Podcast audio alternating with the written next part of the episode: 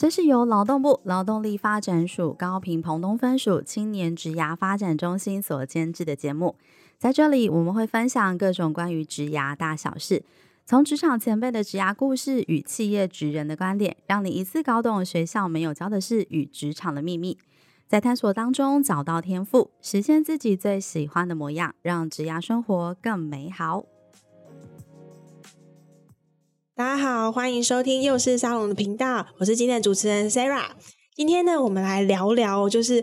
三十岁之前哦，你到底要知道哪些职场的生存指南？我想大学毕业后之后，时间可能开始快转啊。其实进入职场之后，可能很像进入另外一个时空啊，开始要去学习说，哎，职场上应对进退应该有的一些礼仪或文化。那好的职场应对进退的同伴，通常啊，在职场生存的这个能力也都会比较好。所以前辈也常常说，职场如战场，更如秀场。有些该做的、该演的，还是需要做好的事情啊，到底应该要怎么样去拿捏比较好？那我们今天也邀请到 YS 的职场教练郑玉明讲师来跟我们聊聊。郑玉明讲师，其实我平常都叫玉明姐，因为她也是我在职场上的前辈，是我人生第一份工作的这个主管哦。所以我觉得跟她互动来聊这个议题非常开心。对，那我想说，首先我们就请就是玉明姐来跟我们分享一下，说身为职场菜鸟，因为每个人都有机会成为职场菜鸟啊。身为职场菜鸟，到底有哪些事是我们刚进入第一家新公司的时候应该先做好的一个关键事情。好，嗯，各位听众朋友，Sarah，大家好啊。这个问题其实是很关键的。我相信很多的年轻朋友们，你们现在已经开始准备要踏入职场了啊。没错。那通常你刚开始进到一家公司，心里一定是有些忐忑不安的。嗯，这个很正常。那你一定会想说，那我进去以后，我应征了，面试上了啊，我很高兴，我得到这份工作了。但是我现在进去以后，我要怎么办？我要呃怎么面对我的同事？我要怎么面对我的主管？嗯，那通常一般来说，我会建议这样子。其实我们用我用过很多的这种刚踏入社会的职场新鲜人哈。嗯，对于新鲜人来说，其实呃。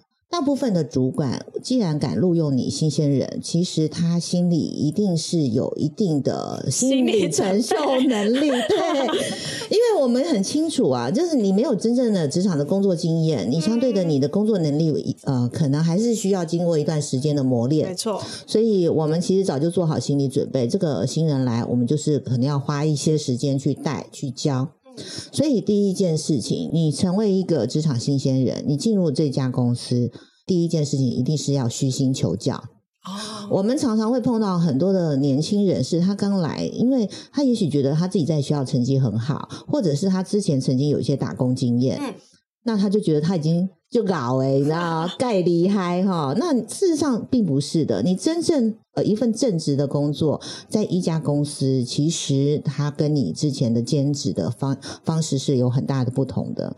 所以谦卑、谦卑再谦卑，哈，这件事情是很重要的。当然，谦卑不是叫大家就是每天在那边低声下气啊、阿谀奉承，不是这样的，而是说你要知道说怎么样去多请教你的前辈、你的同事。那坦白说，有的时候会有一些小美感啊，哈，就是拜码头这件事情是必要的。嗯，比如说好了，我今天刚到这家公司，我做一个行销企划的助理。对，那当然。呃，你作为行销计划助理，可能跟你还会有很多有关系的部门，嗯，比如说总务，因为你可能常常会有一些活动，会需要总务帮你采购发包，或你需要什么东西，需要总务这边帮你准备，对啊，所以呃，跟总务这边的人刚来的第一天或在第一个礼拜，找个机会过去说啊，自我介绍一下啊，大哥大姐大家好，我是新来的助理啊，某某某这样子拜个码头啊，或者是。是说像呃有一些呃行政的，比如说财务，或者是像人资哈，这种未来可能跟你的在工作关系上面会有很多牵连的这些单位，你一定要先去拜个码头。啊，所谓的拜码头不是哦，我要准备个什么大鱼大肉、什么礼品过去，不需要，你也不需要去买饮料送给人家，不需要，不，这个叫拍马屁，这个不叫拜码头。拜码头呢，就是说啊，我去那边，然后跟大家呃自我介绍一下，然后跟大家打声招呼，认识那边跟你可能未来会对应的窗口，你至少以后见到面，在电梯里面碰到，你要叫得出哎某某哥、某某姐，好，那这个就是一个很基本的礼貌。错，见面三分情，见面三分情嘛。你下次如果说啊，你忽然什么东西纸没有了，然后影印纸要跑去总务，你至少知道说我要找谁跟他要吧。对，好，那这这个就是非常非常生活，而且每天都会发生的事情。那第二件事情就是你你刚踏入职场，你会碰到很多事情你不会，你不懂，可能呃你刚来，老板就忽然要你写一个企划案。啊，那你怎么办？你你事实上你不知道这这家公司它的企划案的格式是什么？对，你你写的企划案可能是以前在学校里面大家专题报告，专题报告，而且是一堆人一起做的。但是每家公司它可能要看的企划案的内容跟它的那个方方向是不太一样的。嗯、这个时候你一定你如果一个呃一家公司它有类似像这种云端硬碟这样子的一个、嗯、一个呃云端资料库，你一定要花时间先去把这些东西挖出来做功课。哦，先去观察过去的人怎么做的。对对对，那如果说哈，今天嗯、呃，你你在也看了半天哇马沙博哈，不知道这个到底还是怎么样，那就去问你的主管，或者是问你的前辈。这个时候虚心求教，就是我一开始在讲的谦卑、谦卑再谦卑这件事情，就是相对比较重要的。所以提问的方式也蛮关键，因为其实我们在职场上有常听看到，就是年轻人在反映说：“哎，他问啦，可是问了之后，嗯、可能呃，他只是他助理好了，可能带他的专员或他的主管，其实不太想理他。”对，那我发现是不是跟问问题的方式跟态度也蛮关键的？好，我觉得问问题没有错，这个的确是一个很关键的问题啊。就是我我太多常常听到有些人说啊，我去问啦，可是人家也不理我，我去问了，他没有跟我说啊。然后我必须先说一件事情，人家为什么要告诉你？他又不是你的老师，你有付钱给他吗？他有那个责任跟义务一定要教你吗？对不对？有的时候你必须先先回过头来去想这个立场问题。那第二个，坦白说，如果今天这家公司这个业务业务很好，业绩很好，每个人都忙得要死，嗯、那他可能你在问他的时间，也许你真的不会看眼色。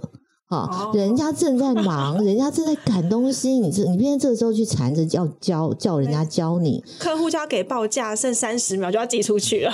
对，可能主管马上他 G P 马上就要发一个 email 出去了，那你这时候还要叫他帮教你怎么写东西，你觉得人家会理你吗？肯定不理你。是啊，所以你要懂得什么叫做看眼色。察言观色啊，对对对，对，就是比如说，好，你今天呃，也许你可能先问他一下时间啊、嗯，就说，哎，Sarah，不好意思，我我现在这个东西我真的不太会，那你什么时候有空可以方便我我什么十十分钟就好，或者什么之类，你可以用这样的一个话术，至少你把人家可用的时间先调出来。突然出现在别人的身后，然后。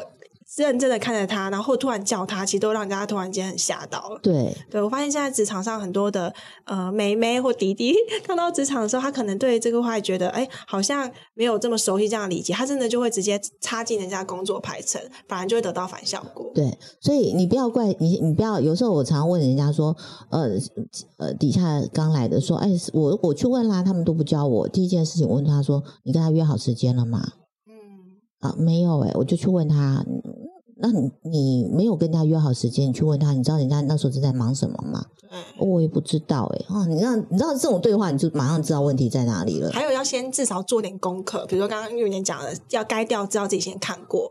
对，对，不要一张白纸去希望别人从头到尾跟你讲一次，也会让人家很无奈。对对对，不是无奈了。有时候人家会觉得生气，就觉得你你在搞什么？你是拿个薪水来这边上班的，你不是来这边上课的。这又不是学校，没有，我没有义务，我不是你老师，我没有义务来教会你。没错没错，我跟刚在就是录音前跟玉米姐在聊说，请她今天要手下留情啊，因为她讲话非常的就是。呃，切近职场现实状况，因为我刚刚说他会会文会武，因为他也在办公室上班过，当做办公室的行销部的主管。他也到职场的实际的，比如说新闻的现场去做过报道，当过记者，他也做过展览，所以不管哪个面向的工作，他其实都很清楚。所以我们想要今天透过这个机会啊，把玉米姐经历的实际的职场状况，来各各位青年可以做分享。那我觉得是个很好案例，因为我们刚刚讲的都是可能在工作上会发生到的。另外一个也是青年可能会常遇到，就常常进到一家公司之后啊，突然发现原来这家公司好像有。一点点派系或者是团体的一个感觉。中午吃饭的时候，一样部门的人好像会分成两三群，然后平常也不太交流。这时候啊，青年朋友应该怎么去做这样子的一个环境的因？要选边站吗？还是该怎么样保护自己，在这个工作的环境中可以过得比较舒服，跟好好的活下来？我认为啦，其实今天当人一多的时候，有所谓的小圈圈这件事情，绝对免不了。任何公司都如此。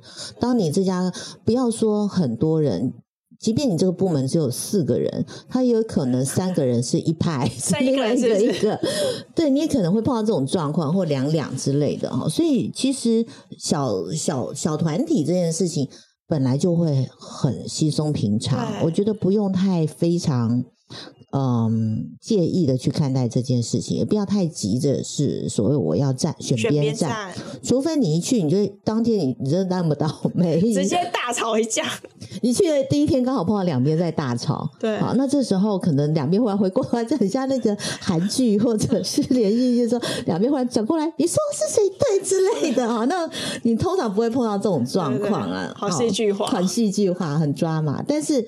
其实我我会建议是这样，就是新鲜人，你当踏入一个新的职场工作环境，你你可能会隐约觉得啊，这个环境里面的人好像有些分派系，或者是分团体。对。那我反而认为是你这时候最好叫做不介入。哦。啊，你一定要有三步政策哈。三步政策。对对，你要有三步政策：不干预、不介入。不插嘴，所谓的不干预，就是说，今天你可能在那里面，你可能会马上就会开始有人跑来跟你说对方的问题呀、啊，谁的怎么样啊，哈，嗯，这个时候听就好了，不要有反应，不要有反应。那如果他问我说，你觉得嘞？嗯，你你其实一句话很，我才刚来，我真的还搞不太清楚状况，你这样问我，我也不知道要怎么回答你。这样就就回答他了，装无知，装无知，装无辜。尤其是你又是职场新鲜人，哦、真的也蛮无知的。你你最好装了，这个是你天然的保护色。你就是一脸装无辜，然后睁大的那个你无辜的双眼，小鹿双眼就看着对方。我真的不知道该怎么办，你就这样就回答他就好了。嗯嗯嗯。哦，所以这也是一种方式。对，所以不用急着表态。千万不要急着表态。第一个，你完全不清楚他们之间之前有多少的恩怨情仇。嗯嗯。好，那如果你真的觉得说，因为我不介入，所以我好孤单哦，我中午吃饭都没有人要跟我吃饭，没有关系，你就先忍个一个月。你至少你可能过了一两个月之后，你心里可能那时候你心里也会有一把尺。嗯。哦，你可能这时候你也会自然而然决定要往哪一边走了。你会有答案了，你会有答案了，所以不要急着马上就去选边站，或者甚至不选边。你发现默默一个人吃饭也蛮好的，对呀、啊，对，自己吃饭也没什么不好的，对不对？还可以追个剧，对，没错没错。那还有一个职场也常会遇到议题，我觉得这也是青年朋友会比较。不知道该怎么做的，因为像青年朋友刚进去，通常都是负责比较基础的工作嘛，可能是助理的角色也好，对，或者是一般的职务。那可能他会有呃，上面会有主管，在上面还有主管，可能再在上面还有。那当遇到说，哎，可能自己跟目前部门的主管可能沟通没有那么顺畅，甚至可能有一些意见不合、观念不合的时候，青年朋友他该怎么去面对这样的状况？那或者是他有可以去越级做沟通吗？玉米姐会怎么建议？越级报告这件事情嘛，啊，我反而觉得我会先反问你一件事情：你想得到什么？你越级报告之后，你想得到什么？那好，也许你真心觉得你在职场上面受到了不不公平的待遇啊，或者是你觉得你这个主管他一定看我不顺眼，他三他就是要挑我嘛，挑我毛病。我觉得有的时候你反而应该先冷静下来，先去想想看。他是真的因为个人情绪问题去刁你毛病，还是我其实的确也有地方做的不好，或者是做可以再做得更好？对，有的时候，人家说人争一口气，佛争一炷香啊。有的时候争一口气这件事情没有什么不对，就是说你越是嫌我东西不好，那你更应该要想尽办法让他没有办法挑你的毛病嘛。那通常玉明姐，你会怎么建议他这样子的磨合期或判断期大概需要拉多长，或者是哪些关键点是他一定要先去问自己的问题或观察？我举个例子来讲好了，我相信不管我跟我的下属，或者是我跟我的主管，我们都一定会曾经经历过一段叫做蜜月期。可是当蜜月期过了之后，你很多相对的冲突就会开始，或者彼此可能在对于做事情的方式，或者是价值观的不同，就会开始慢慢出现。跟谈恋爱很像，欸，很像，对，问题就开始来了哈，嗯。那如果大家都可以比较理性的去做沟通，比如说今天当主管，你发现连续一两个礼拜，主管都是对你感觉就是这个也不行，那个也不对，那也许你可能先透过 email，你不好意思直接跟他说，不好意思当面提的话，也许你先透过一个 email 的方式，好，先去，但是你的口气不要愤愤不平哦，不要你是。你不要发信去骂人，而是应该要觉得自己有多委屈。对，要说你为什么要这样对待我？这不是在演连续剧 啊！那你应该是比较客观一点的 email 去告诉你的主管，就是你真心不知道你到底啊、呃、哪些地方还不够好。那你也承认你可能真的因为经历不够啊，或者是社会新鲜人啊，还没有足够的经验。那是不是可可以请他告呃下次直接一点的告诉你，你到底可以怎么做，才可以达到对方的要求。其实回到玉明姐开始讲，我觉得就是你说的虚心请教，哎，对，听起来在刚进入社会这个阶段，其实不要带有太多的批判或者是太负面想法，反而正面一点去做一些虚心的请教，可能会获得更多。是有的时候，我相信其实今天假设今天录用你的又是你这个主管的话，他今天既然录用你了，他肯定是希望你能帮上他的忙的。对，他干嘛去找一个人进来，然后给自己自己找罪受，然后一天到晚还要去盯人家？那没有，大家没有那么闲，真的没有那么闲啊！我们今天去找呃，去今天去录取任何的员工进来，目的是干嘛？是希望员工能够帮助我们去处理事情的。嗯。那今天当你的主管觉得不高兴啊，你那肯定就是你有些事情没有被处理好，那他会觉得不高兴。那你觉得委屈，你被骂，那肯定就是回过头去问说，那你到底是哪个地方没有处理好？好，但是会有的确会有最后一种状况，就是你的老板真的是有躁郁症或者情绪性的问题的时候，那这个时候呢，如果你你希望能够继续在这家公司待下去，那就要懂得看眼色。察言观色，对，好，今天你可能觉得，嗯，他今天可能病发了，好，那我就稍微远离一点，今天先不要提啊，明天再提。对对对，就是有的时候啊，他今天看起心情很好，好，这时候赶快所有的那个请购单赶快拿进去给他签，好，就是呃，有的时候你在职场上面察言观色这件事情是一定要注意的，真的。其实就像开始讲，我觉得在职场待久了，会发现其实职场啊，除了呃一些竞争关系，我觉得有时候很像秀场。是的，就有些该做的表演还是得到位。是的，我应该说察言观色这件事情，譬如说我们今天回到家，你今天一回家，你也知道你妈今天脸色不好看，对不对？你这时候一定不会想要惹她，没错，离她远一点，绝对不会把今天考五十九分的成绩单拿出来。没错，所以同样的，你在家里会这样子知道，呃，家里的人要这样子去处理，你怎么可以不这样应用在你的职场上呢？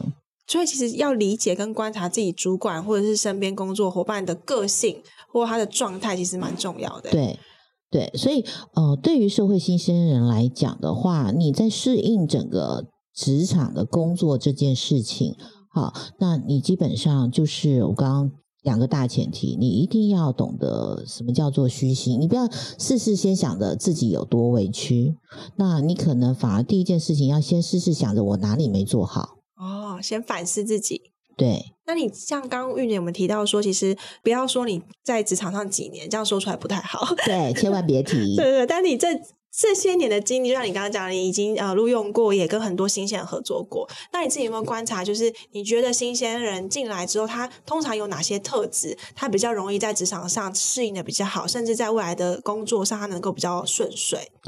嗯，我觉得有几个特质是很重要的哈。第一个就是他肯花时间、花功夫。哈、哦，有的时候你可能一些新鲜人，他一进来就是他就是表明了啊、呃，我时间到。我就走，我不绝对坚持，即即便事情都还没完，他坚持。现在六点零一分，我先要离离开了，下班了。对，对然后嗯，我我不是说不能够下班，其实我自己都是属于比较准时下班的人。但是你想准时下班，有一个前提，就是你有本事在上班时间把该做的事情做完。嗯，你当然可以准时下班。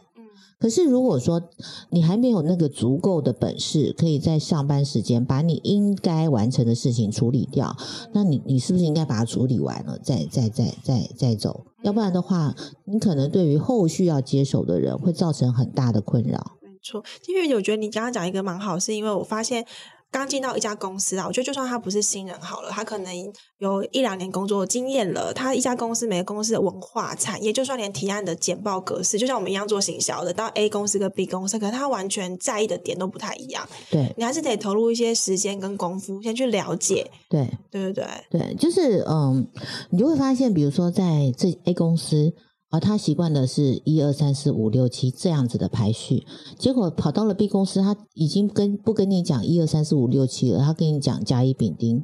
哦，所以每家公司它可能因为产业不同，好，它可能所使用的一些专业用语或者是一些专业的 know how 术语，跟他喜他所着重的一些呃排序是不一样的，所以这个的确都是要先花一些时间去了解，然后去适应的。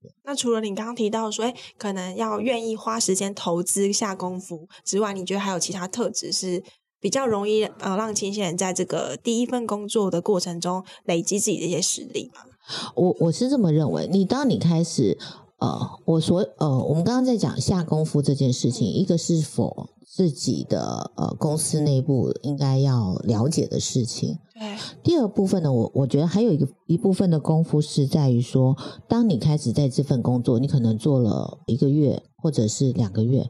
你应该很清楚，你还有哪些的工工作职能或工作技能你没有做到，你你不会，嗯，那你一定要开始自己想办法把这一块的弱点补起来，要带脑去上班啦。对，就比如说好了，呃，我我知道，其实现在很多的年轻人都很多公司都要找小编，哦，对，社群小编啊，找社群小编，好，要找一些网络行销的东的人人才，那。你可能原来你在你在学校念的可能是属于视觉传达，或者是你属于比较偏设计类的，你应征上了这份工作。那因为原来因为小编多少还是需要一些美工啊、排版这些东西。可是当你应征进去了以后，你会发现其实小编不是只有在做小编，小编他不是只有光做图而已，他可能还要做视频。哦，那你会不会？对，你会不会？你会不会拍？会不会剪？啊，那或者是说，小编他其实还需要比较强的文案功底，你可能文案功底不行，对，那你要想办法去处理文案这件事情。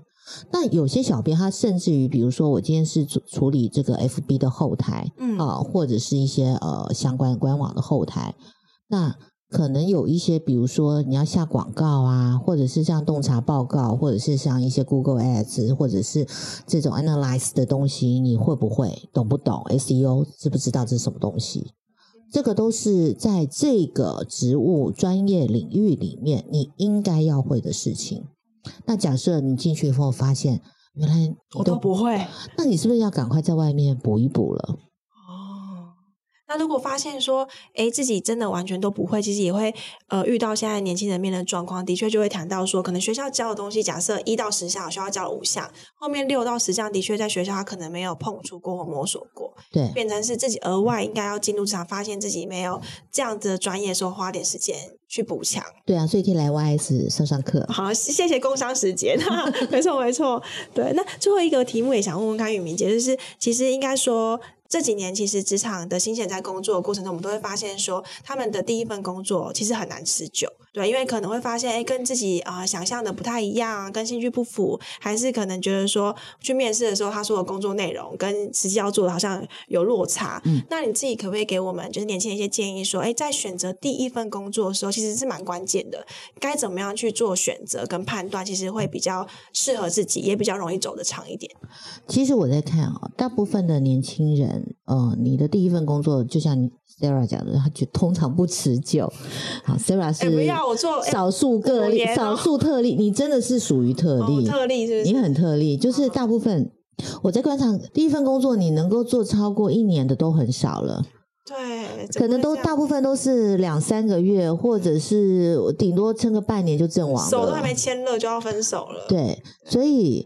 呃，对于，所以我我我要在这边非常郑重的提醒所有的社会新鲜人，你要绝对感谢录取你的第一个老板跟主管，很勇敢，他们真的很勇敢。对，好，那呃，通我在看，通常大概两三个月有，甚至有些不到一个月就阵亡了，来个十几二十天就说哦，对不起，我真的不太合适这个地方。但是呃，在选择第一份工作。我相信没有人希望说，我来一家公司三两天我就走。啊、所以，第一个，当你要找工作之前，你要来这家公司面试之前，你一定要做功课。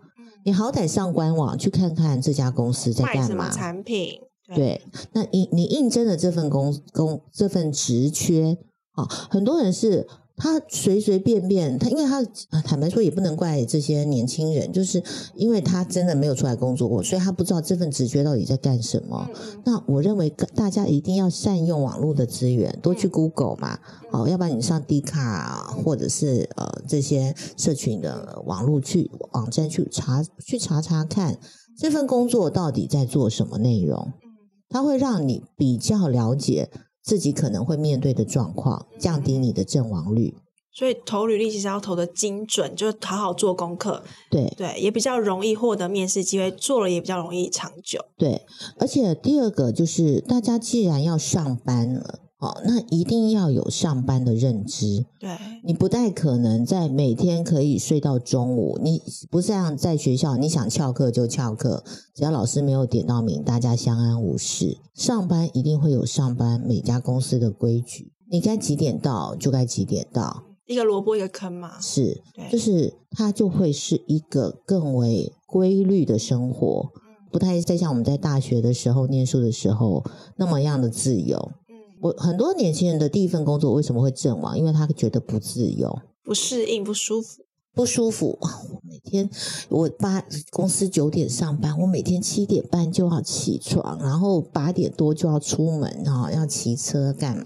就觉得好累哦，好远哦，好远哦。然后啊，公司又要加班，事情又做不完，老板又会骂，哈，就觉得啊，那个哈，我真受不了了。我我觉得在这边。太折磨了，大受打击吧，这样之类，就常常会有这种事情发生。所以你的抗压性，基本上心理素质要够强大。对，那玉明姐，我觉得你刚才也聊到蛮多，就是呃，给青年一些建议啊。那当然，我其实我们录这一集的目的啊，我们其实是要鼓励年轻人，嗯、对对对，就是三十岁以前，其实我们要做多很多的职场的准备。人家说三十而立嘛，虽然大家都说现在已经不是三十而立，可能要再晚一点，但是我们还是期待说，大家在三十岁之前，对于自己职场的方向能够比较明确，嗯、我相信他们自己心里也会比较踏实。对对，那呃，怎么样的态度或工作态度？其实你刚才也聊到，就是说什么样的工作态度，其实可以帮助我们年轻人在这个呃三十岁以前的这个阶段，他在职场上的工作可以更自在或快乐一点点。我觉得自在跟快乐这件事情，要看你去怎么样的界定它跟认定它。如果你要求的自在跟快乐是那种不受拘束啊，每天想干嘛就干嘛，几点上班就干嘛，那你可以尝试去做 YouTuber 或网红了。哎，现在的确很多年轻人的首选，对，我知道，对大家首选就想做做 YouTuber 做网红，但是问题是这有这么好做吗？嗯，而且你去看，即便是那些很现在很很夯的这些这些网红，他到后来他也要成立公司啊，他也要成立工作室，他也要开始雇佣员工。是，那就会开始进入公司管理这件事情，的确是，对不对？嗯、好，所以其实到后来一定还是你迟早要面对所谓的规矩，上班职场规矩这个问题了啊。所以不管怎么样，大家一定要先做好心理建设，这是我建议大家的第一件事情。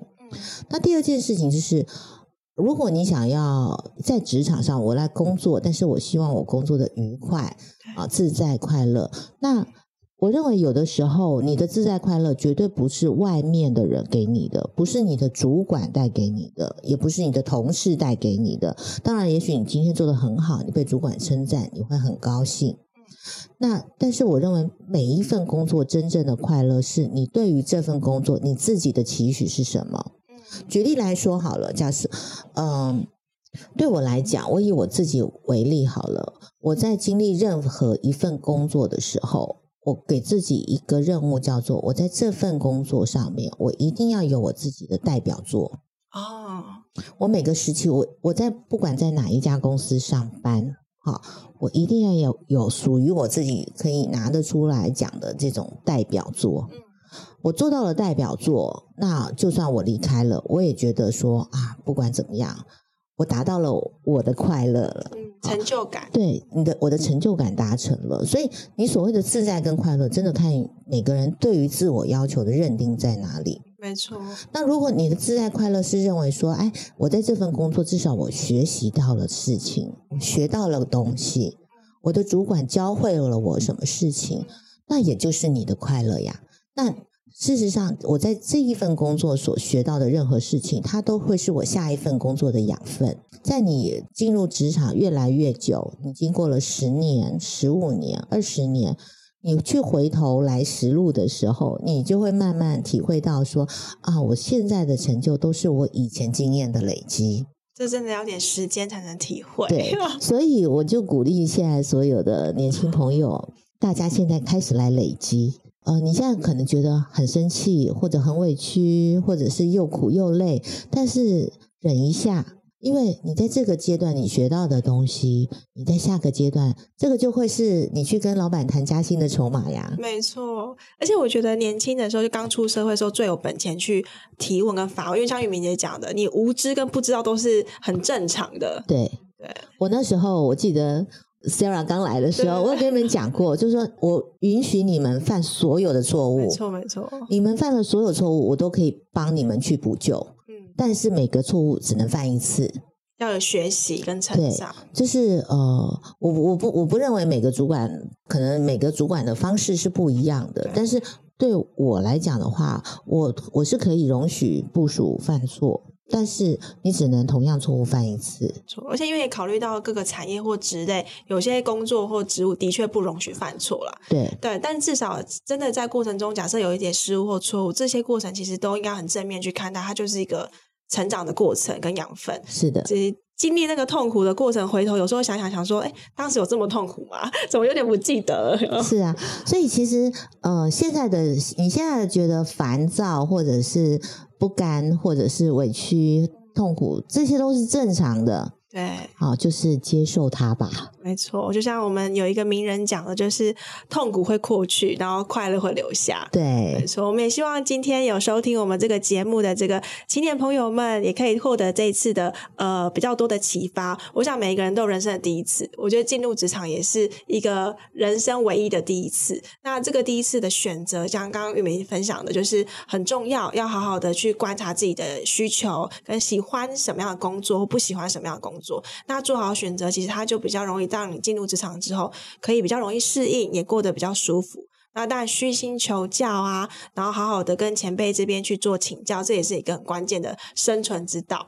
对，对好，那我们今天很开心邀请到玉明姐来跟我们分享，就是生存之道，就是职场的生存指南。谢谢，谢谢玉明姐，谢谢大家，谢谢你的收听。如果你有任何的感想或是回馈，现在就到我们的 IG 跟脸书上给我们一些 feedback。如果你喜欢我们的节目，不要忘记订阅并留下五颗星评价，给我们一些鼓励，并分享给身边更多人知道。谢谢大家，我们下集再见。